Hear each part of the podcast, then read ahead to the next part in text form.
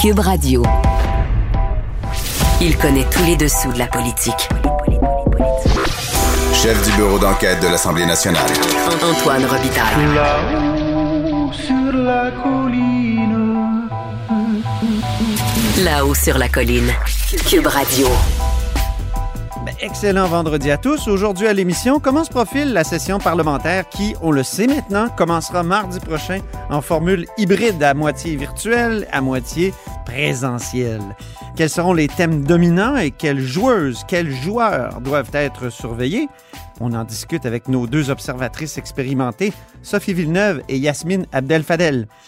Mais d'abord, mais d'abord, c'est vendredi, jour du dialogue des barbus. C'est pas moi qui dis ça, c'est mon tonton Thomas. C'est pas moi qui dis ça, c'est mon tonton Thomas. Y a sa barbe qui pique un peu, y a des grosses taches sur son Bonjour Thomas Mulcair. dans l'air de rien. Salut, l'autre barbu. Notre barbu, notre tonton Thomas, accessoirement collaborateur à la Joute et à plein d'autres émissions et même chroniqueur dans le journal. On va parler d'ailleurs de ton texte de ce matin. Mais revenons d'abord sur la gouverneure générale en disgrâce, Julie Payette.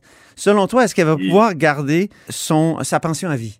Sa pension à vie, oui, parce que ça, c'est cadenassé. C'est elle qui recevait un, salaire X parce qu'il y avait une partie Y qui était pour sa pension, comme toute autre personne dans la haute fonction publique. Donc ça, ils ne peuvent pas y toucher. Mais il y a aussi une question des émoluments, des centaines de milliers de dollars qu'elle serait apte à recevoir au titre de dépenses, et c'est là-dessus que les conservateurs sont en train d'insister. Elle ne devrait pas le recevoir vu toutes les circonstances. Et si j'étais Julie Payette, euh, je dépenserais pas cet argent-là. C'est incroyable qu'on a, on a appris que Ed Schreier, qui a quitté quand même le poste euh, en 1984, reçoit encore ce compte de dépenses. Et il a un employé, parce que M. Schreier, rappelons-le, est un ancien premier ministre NPD du Manitoba. Oui. Donc, c'est quelqu'un de qui j'étais proche dans ma course à la chefferie, qui m'avait soutenu.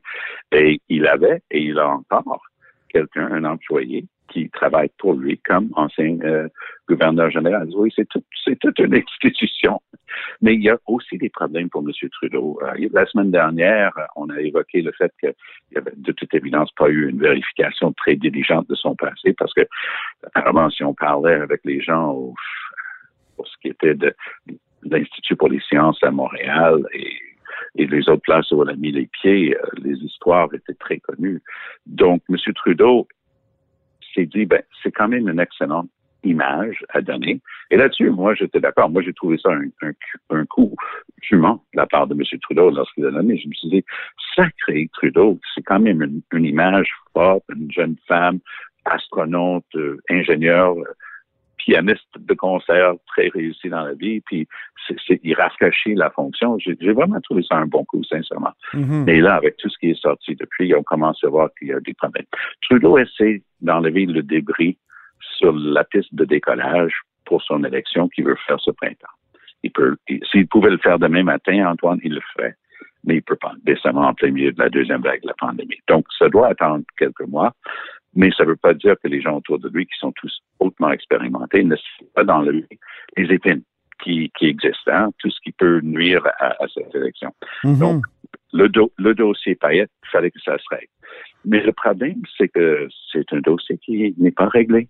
Euh, au lieu de, de sortir ça de, de son bureau, ils ont mis un cercle autour de la tâche. Il y a quelqu'un qui s'appelle euh, à, à, Assumpta De Lorenzo, qui était la chef de cabinet oui. et apparemment très, très bonne amie personnelle de, de Mme Payette et euh, de, de l'épouse euh, de, de M. Trudeau, Sophie Grégoire. Et elle était dans cette fonction-là, puis elle devait se sentir, d'après les sources que j'ai, elle devait commencer à se sentir qu'elle elle risquait d'être la personne jetée en dessous de l'autobus, donc qui, qui porterait l'odieux pour ce comportement et tout ce qui s'est passé, est allée chercher un avocat, en fait une avocate, et pas n'importe laquelle, une des meilleures avocats, euh, avocates au, au Canada. Elle s'appelle Marie Henin. C'est une avocate de Toronto, mais qui a fait des, des causes assez célèbres, comme la cause de Gian Gomeshi de, de CBC. Ouh. Mais notamment. Ah, c'est elle, ça. C'est ça, c'est une avocate redoutable. ça. Elle, elle est, je pense que le mot redoutable souligné trois fois. Et faible. Et c'est un mot faible. été Alors, j'ai bien hâte de savoir. Alors, Trudeau, s'il pensait qu'il est au bout de ses peines avec le dossier Payette, c'est pas le cas. Je me permets de dire une chose où peut-être contre toute attente, je vais donner raison à Julie Payette. Payette est dans les journaux aujourd'hui, notamment dans le National Post, euh, en train d'être citée comme étant très frustrée et voire euh, fâchée du fait que ses gardes du corps, donc son service de protection personnelle fourni par le service extrêmement compétent Mhm. de la GRC, aurait participé à déblatérer sur elle dans cette, euh, c'est même pas une enquête, eux ils prennent la peine de dire pas une enquête, cette révision de ce que les gens avaient à raconter et ce qu'ils ont raconté ne- ne- n'est jamais vérifié. Donc, les policiers ont violé, une- d'une certaine façon, leur devoir Ah, ben, de réserve. Moi, j'appelle euh, ça le, le fondement même Ben oui. définition de conflit d'intérêts. Puis imagine le danger que ça représente pour toute autre personne dans une fonction qui doit faire l'objet de ce, ce service rapproché de la GRC à l'avenir. Ils vont prendre des risques eux-mêmes, ils vont décider eux-mêmes ce qu'ils font, ils vont pas faire confiance. Et je dois dire que je, je les ai connus, les hommes et les femmes, et il y a des gens d'un calibre incroyable. Je les connais personnellement. J'avais cette garde rapprochée pendant des mois euh, le- en, en 2015 lors de l'élection qui s'est éternisée, rappelle-toi. Et je n'ai que des bons mots. Je n'ai que de l'admiration. C'est vraiment extraordinaire comme, comme équipe. Mais la personne qui a permis à ce que ces officiers de la GRC parlent ainsi devrait être congédiée sur le champ mhm. parce que c'est sûr qu'un de leurs supérieurs leur a donné le go là-dessus, mais c'est une erreur monumentale qui entache l'ensemble de ce service extraordinaire qu'ils ont développé à la GRC.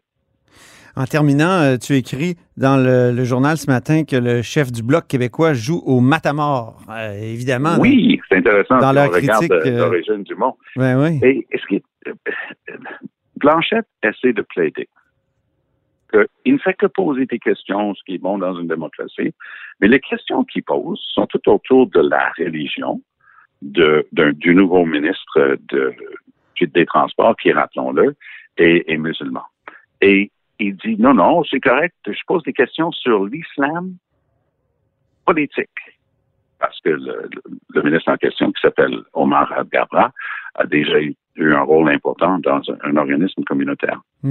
Alors, moi, je, je n'en reviens pas qu'il joue à ce jeu-là. Puis l'exemple que je donne, c'est que pendant l'été, il y a eu des, des choses horribles, personnelles, qui ont été publiées sur Yves-François Blanchette en ligne. Il les a mis en bloc, puis tout le monde a pris sa parole. La seule personne que j'ai vue qui a essayé de souffler sur les braises s'appelle Mélanie Joly. Et qu'est-ce qui se passait pour les libéraux à ce moment précis? Ils étaient jusqu'au cou avec des alligators dans le dossier de We Charity. Ouais. Donc, moi, j'ai trouvé ça indécent. Vraiment inacceptable que- qu'elle joue à ça. Et ce que je trouve étonnant, c'est qu'il n'y a rien à reprocher à M. Algabra. Il ne dit rien. Il ne dit pas qu'il a fait quelque chose de pas correct. Il dit, je pose juste des questions. Mais Mélanie Joly aurait pu dire la même chose. Ah ben, pose juste des questions. Je veux que M. Blanchette réponde euh, sur ce qui est écrit sur ce site web euh, anonyme par Ouais, quelqu'un ouais. d'anonyme. C'est- un- truc, euh, c'est un truc assez minable ça en politique de dire. euh, Ben oui, on- Il y a des gens qui ont dit que vous étiez pédophile, mais moi je fais juste poser la question. Ben non, ça marche C'est pas là. et, et- et je- moi, moi, je reproche facile. sincèrement à Yves-François Blanchette que j'ai toujours trouvé était une coche au-dessus de ces affaires-là. Oui, oui, tu dis Moi, que c'est sa seule erreur, ouais. Hein? Ces- certains de ces candidats ont été pognés dans l'élection de 2019 d'avoir publié ou re- retweeté ou approuvé des textes euh, parfois à consonance euh, islamophobe ou anti-arabe ou, ou peu importe. Lui, il s'est excusé. Il a pris sur lui-même de d'excuser, de dire ça ne se répétera pas. Donc, il était conscient qu'il y avait un danger à jouer à ça. Peut-être qu'il y a des informations qu'on n'a pas, Tom. Mais qu'il les, qu'il Ben, les rend c'est dans l'intérêt de tout le monde dans une démocratie.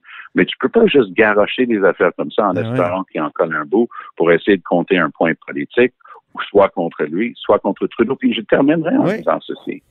Il y a des questions valables à se poser sur la nomination de M. Adgabra comme ministre des Transports. Ça, c'est un des dossiers névralgiques dans la pire crise, pas juste de santé, mais de la pire crise de, de notre vivant.